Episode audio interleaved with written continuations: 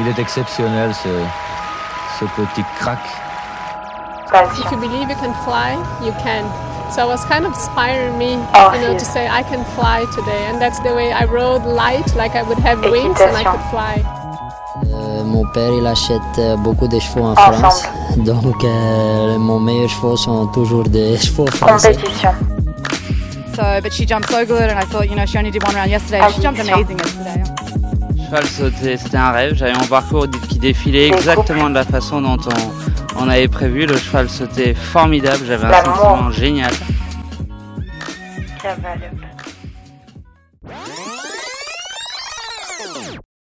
Hello Le douzième épisode est arrivé et pour l'occasion, je suis allée à la rencontre d'une grande cavalière de saut d'obstacles. Je suis très heureuse de vous présenter cet épisode en compagnie de Margot Bost. Ce grand nom de l'équitation n'est plus à présenter. Installée à Barbizon, Margot travaille en famille, principalement sur l'activité de commerce de la structure.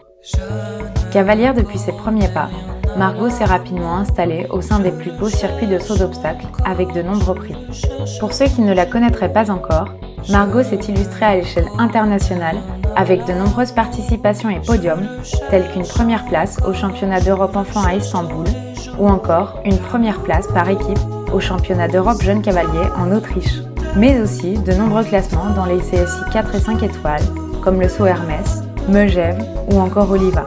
Aujourd'hui, elle brille avec son cheval As de Papini, tout en préparant la relève avec sa toute bonne Bellissima Gravelotte. J'ai été ravie d'échanger avec Margot, qui m'a parlé avec son cœur de son histoire, des grands moments de sa vie de cavalière et surtout de ses chevaux qu'elle affectionne tant. J'ai eu beaucoup de plaisir à réaliser cet enregistrement en direct, de façon à découvrir le quotidien de Margot. Je vous souhaite de bien profiter de cet échange. Belle écoute à tous et on se retrouve après l'épisode. Bonjour Margot. Bonjour. Tout d'abord, euh, je te remercie de m'accueillir chez toi à Barbizon euh, au sein de tes écuries. Donc vous avez une famille de cavaliers, votre renommée n'est plus à faire, mais aujourd'hui j'aimerais m'intéresser plus particulièrement à toi. Pourrais-tu me parler de ton parcours avant de devenir euh, la cavalière que tu es aujourd'hui? Alors j'ai commencé à monter à poney jusqu'à l'âge de 8 ans. Après je suis passée à cheval et là j'ai eu euh, un cheval que j'ai gardé pendant 10 ans qui s'appelle Joyeux de Rublard avec qui euh, je suis championne d'Europe euh, enfant par équipe et championne de France junior en individuel. Après en jeune cavalier j'ai eu un cheval qui s'appelait Cannes du Fregno avec qui on est champion d'Europe euh, jeune cavalier par équipe. Après, j'ai eu Darlon, avec qui on a fait euh, le championnat d'Europe jeune cavalier. On est dixième en individuel. Et après, j'ai eu euh, As de Papini, avec qui euh, j'ai fait euh, des, des grosses épreuves, euh, 4-5 étoiles. Et donc, dans les études, j'ai fait un BEP commerce. À 18 ans, j'ai passé mon monitorat et deux ans après, mon PE GEPS. D'accord. Du coup, euh, comment est-ce que tu as fait pour allier, euh, je veux dire, tes études et de pouvoir avoir une vraie activité quand même de compétition? Comment est-ce que tu faisais pour monter en parallèle de, des études? J'ai de la chance d'avoir un père qui est cavalier, donc il me travaillait mes chevaux euh, quand euh, j'étais à l'école. Après, euh, souvent je terminais l'école vers 5 heures, donc je pouvais monter un cheval après. Je montais le mercredi après-midi et le week-end. D'accord.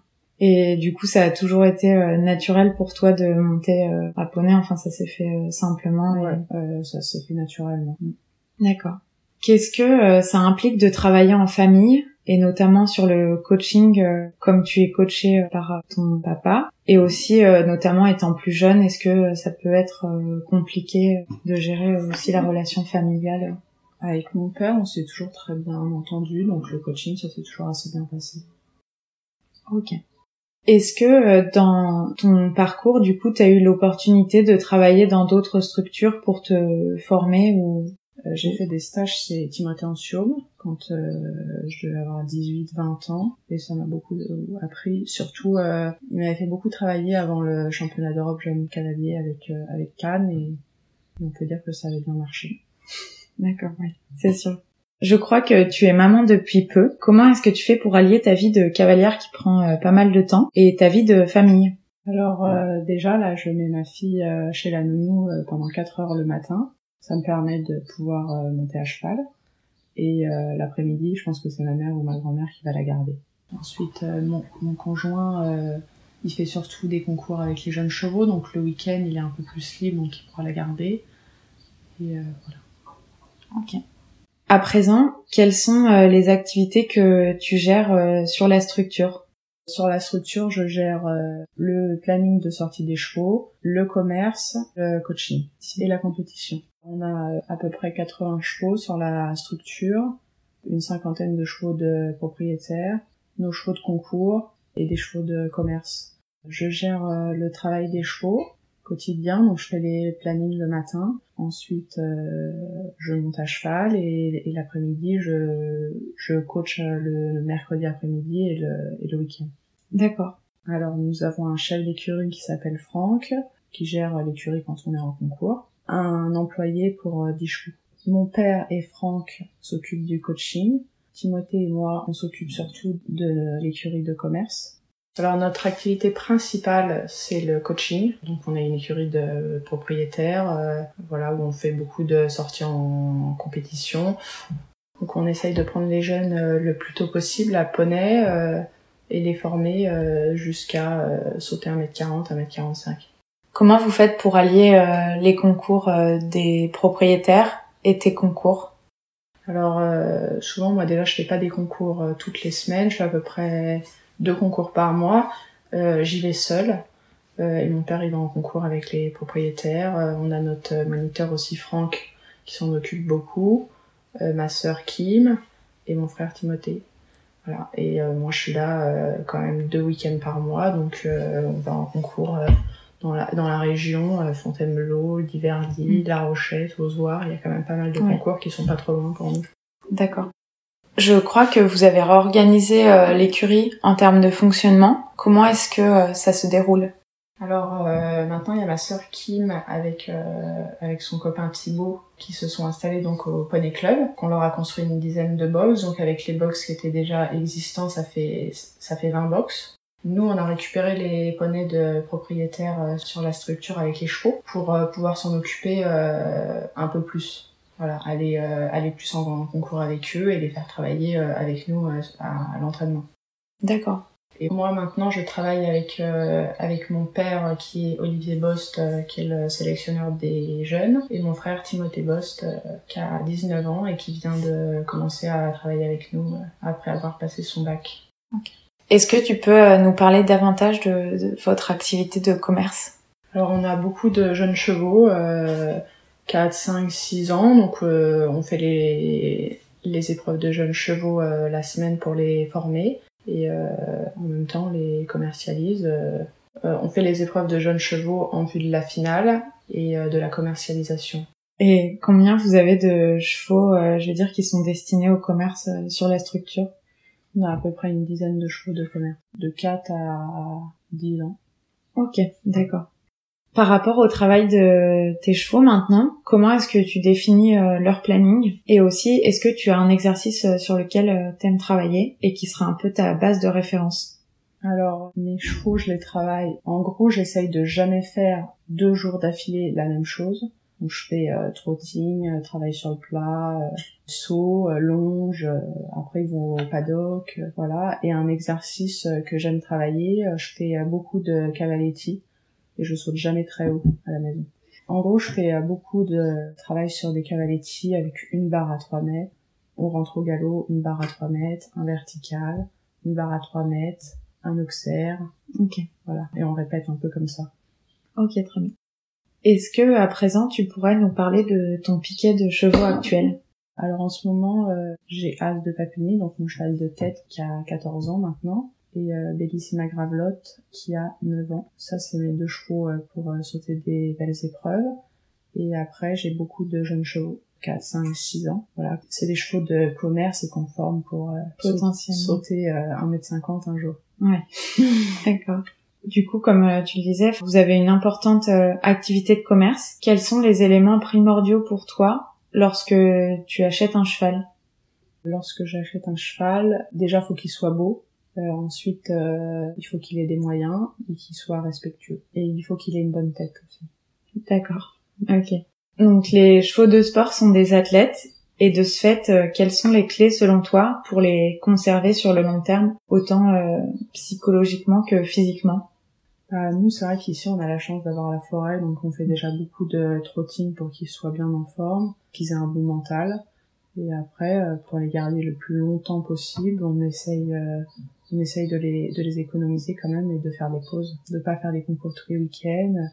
Souvent, on fait, euh, on fait un week-end concours, un week-end de repos, un week-end concours. On essaye de pas répéter les. D'alterner. Ok. Comment est-ce que tu pourrais définir ton équitation? Alors, euh, je pense que j'ai une équitation assez classique et j'essaye d'aller euh, toujours dans le dans le sens du cheval. À présent, pour la partie compétition, comment est-ce que tu planifies ta saison de concours et sur quels critères est-ce que tu choisis euh, tes concours? Alors, je fais surtout par rapport à mon cheval de tête. En ce moment, donc c'est As de Papini sur sur les grands prix qu'on peut sauter, donc à peu près niveau 3-4 étoiles. Du coup, j'essaye de débuter la saison souvent progressivement, 2, 3 étoiles, 4 étoiles, pour, euh, pour arriver euh, souvent à peu près au mois de juin à Bourg-en-Bresse pour être au niveau, qui sont des beaux grands prix. Sur euh, un plan psychologique, la compétition, c'est un contexte qui est bien particulier et on a tous des besoins différents. Quelles sont les conditions dans lesquelles tu aimes être avant une compétition? Est-ce que tu préfères être plutôt dans ta bulle ou bien conserver des interactions classiques? Alors, euh, moi, je préfère euh, conserver les interactions classiques. Euh, je, suis pas tellement stressée avant les compétitions. Moi, je me sens concours depuis que je suis petite, donc le stress, j'arrive à le gérer. Je fais quand même plusieurs championnats de France, plusieurs championnats d'Europe. Donc je me mets pas spécialement dans la bulle. Je préfère faire les choses normalement, préparer mon cheval, aller voir du monde, être sur le bord pendant qu'il prépare le parcours, ça me dérange pas du tout. Ok. Ma question suivante rejoint la précédente. Donc, tu m'as dit que tu pas beaucoup de stress, mais est-ce que euh, tu travailles avec un préparateur mental ou... Non, pas du tout. J'ai jamais travaillé avec un préparateur mental. Ok.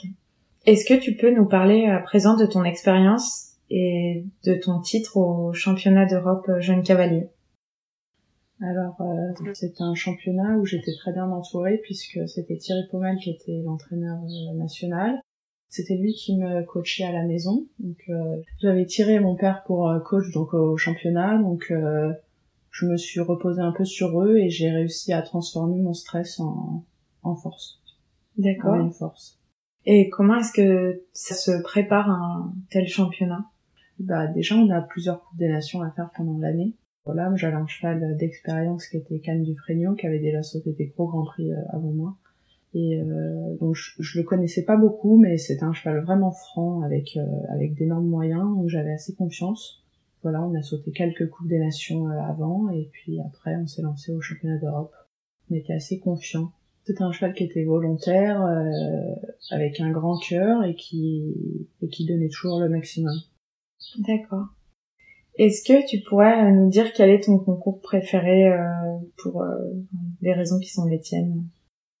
Mon concours préféré, euh, je pense que c'est Megève, parce que c'est vraiment un concours sympa, avec une bonne ambiance, euh, avec le village à, côté où on peut où on peut bien manger le soir. Ça c'est quand même vraiment sympa.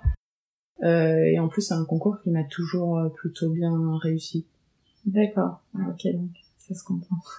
Je pense qu'un soutien important aussi, ça peut être les partenaires. Est-ce que tu peux nous en dire un peu plus? Alors euh, nos partenaires c'est euh, Cavalleria Toscana pour les vêtements, ils font des, des euh, très beaux vêtements pour pour les cavaliers, Kep Parlanti, CWD pour le matériel en cuir, donc selle, filet, sangle, Flexon pour les étriers qui sont des étriers personnalisables. Moi par exemple j'ai le plancher incliné ultra grip, la micelle pour le matériel pour les chevaux, couverture bande. Euh. D'accord. Est-ce que tu aurais un objet fétiche ou un rituel euh, lors des concours? Non, pas du tout. Pas du tout. Okay. d'objet fétiche ni de rituel. D'accord. Est-ce que dans ton parcours, il y a eu, selon toi, un événement ou un élément euh, déclencheur qui a été un déclic dans ta progression où vraiment tu as senti quelque chose? Alors déjà, quand j'étais jeune, j'ai monté le même cheval pendant dix ans. Euh, qui m'a beaucoup euh, apporté, hein, vu qu'on a quand même euh, fait jusqu'à 1m45 ensemble, mais je pense que ce qui m'a vraiment déclenché sur le haut niveau, c'est quand j'ai eu Camille Dufresneau, qui m'a qui m'a permis de sauter des plus grosses épreuves euh, et de et de faire le championnat d'Europe jeune cavalier. Ça m'a permis de vraiment passer un autre cap dans mon, dans mon équitation. D'accord. Est-ce que du coup tu pourrais nous dire quel est le cheval qui a marqué ton équitation? Alors je pense que j'ai eu deux chevaux qui m'ont vraiment marqué puisque j'ai eu Joyeux de Rublard quand j'étais jeune pendant dix ans, qui était vraiment mon cheval de cœur. Et après, euh, et après, on peut dire que As de Papillon, ça a quand même été mon meilleur cheval, avec qui j'ai quand même sauté des épreuves à 1m60. Euh, un cheval qui a d'énormes moyens, euh, qui m'a beaucoup donné. D'accord. Quel serait dans ton parcours ton plus beau souvenir? Mon plus beau souvenir, euh, c'était le championnat d'Europe euh, jeune cavalier. D'accord, ok. Travailler dans le milieu équestre, euh, on sait que c'est une implication rare, mais aussi une passion très forte. Qu'est-ce qui te plaît le plus dans ton métier? Ce qui me plaît le plus, je pense que c'est de monter à cheval tous les jours. On a quand même, on a quand même la chance de faire, je pense, le plus beau métier. C'est vrai, non?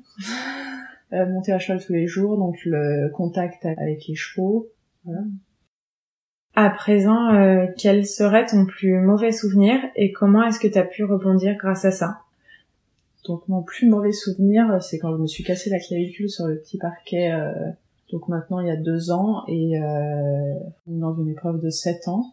On va dire que j'étais beaucoup trop long sur un auxerre et euh, voilà. Personnellement, à présent, quelle est, euh, selon toi, ta plus grande qualité et ton plus grand défaut? Alors, je dirais que ma plus grande qualité, je pense, c'est la persévérance. Et mon plus grand défaut, c'est peut-être que des fois, je vais en faire un peu trop. D'accord. En tant que cavalière, on a forcément des rêves, et quel euh, serait le tien? Forcément, quand on est cavalière, je pense que notre plus grand rêve, c'est d'atteindre le sommet, donc de faire des 5 étoiles, euh, de faire des gros championnats. Euh. Ok. Est-ce qu'il y a un cavalier qui t'inspire et pour quelle raison? Alors, je vais pas être très original, mais mon cavalier préféré, c'est Stevie Arda. D'accord. Voilà, parce qu'il a tout gagné. Euh, il a un mental d'acier, euh, une équitation, euh, je dirais, parfaite. Voilà. Très bien. Bien que la passion des choses soit déjà très prenante, est-ce que tu as une autre passion ou quelque chose que tu aimes oui, une autre passion, c'est de faire du tennis. Donc euh, là, vu que j'étais enceinte, ça fait longtemps que j'ai pas joué, mais euh, souvent euh, l'été, le soir, après avoir fini la journée, on va faire du tennis avec avec des amis et, et avec mon compagnon. Ah d'accord. Ça c'est pas courant, c'est bien. Donc je vais te proposer une problématique et si tu peux donner une un tips à toi pour la solutionner lorsque tu es face à ce problème. Comment est-ce que tu travaillerais sur un cheval qui a un manque de cardio et donc de souffle? Quelle serait ta solution? Alors ici on a la chance d'avoir la forêt, donc euh, déjà je commencerai par le sortir deux fois par jour, une fois le matin, une fois l'après-midi, et faire beaucoup de trotting en forêt. Ok. Est-ce que tu peux nous parler de ton expérience au championnat d'Europe?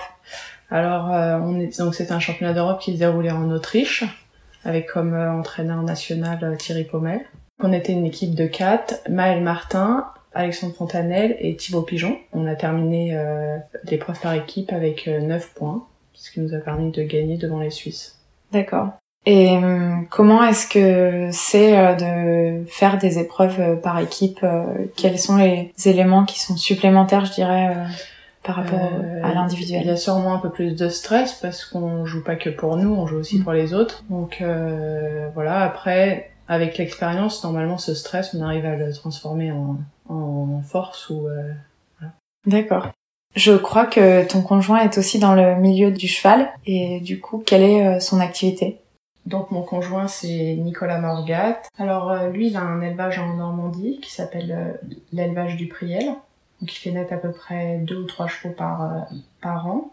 Donc qui monte un peu dans les jeunes chevaux et qui vend, et qui vend par la suite. Et euh, maintenant il s'est euh, installé donc euh, en face de chez nous et il fait du commerce avec euh, surtout euh, beaucoup de jeunes chevaux et du coaching.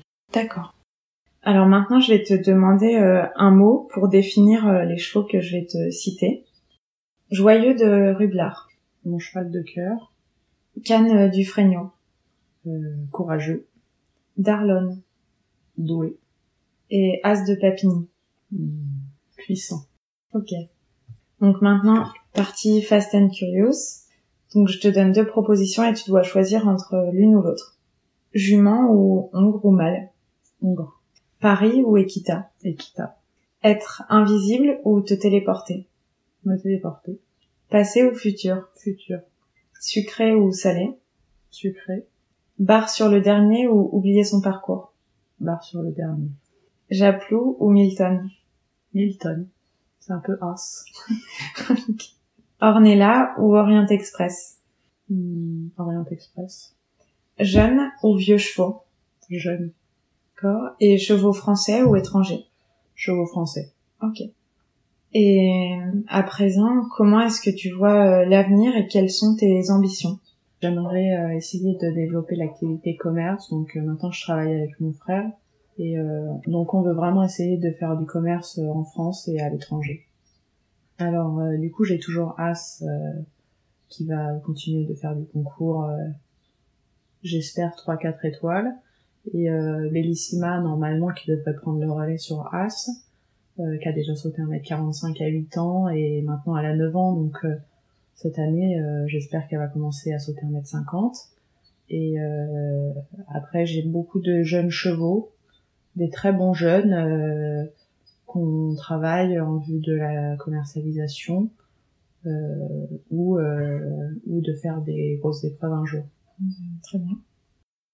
Donc on arrive au terme du podcast. Je te remercie Margot d'avoir accepté d'échanger avec moi et puis bonne continuation pour la suite et pour tes objectifs. Merci beaucoup. Et oui, c'est pour l'heure terminée. J'ai profité de chaque instant de cet échange et de la passion que Margot a su transmettre dans ses récits. Et je tiens sincèrement à la remercier d'avoir pu m'accorder de son temps. Pour nous, c'est la fin du douzième épisode. Et je vous remercie de me faire vivre mon aventure au quotidien. Car grâce à vous, je vis quelque chose d'incroyable. Pouvoir rencontrer tous ces différents acteurs du monde équestre est pour moi quelque chose de formidable. Alors n'oubliez pas de me faire part de vos impressions qui me permettront d'avancer encore car nous cavaliers savons que la remise en question est la clé de la réussite. Je vous souhaite à tous une excellente journée et on se retrouve dans 10 jours pour un nouvel épisode.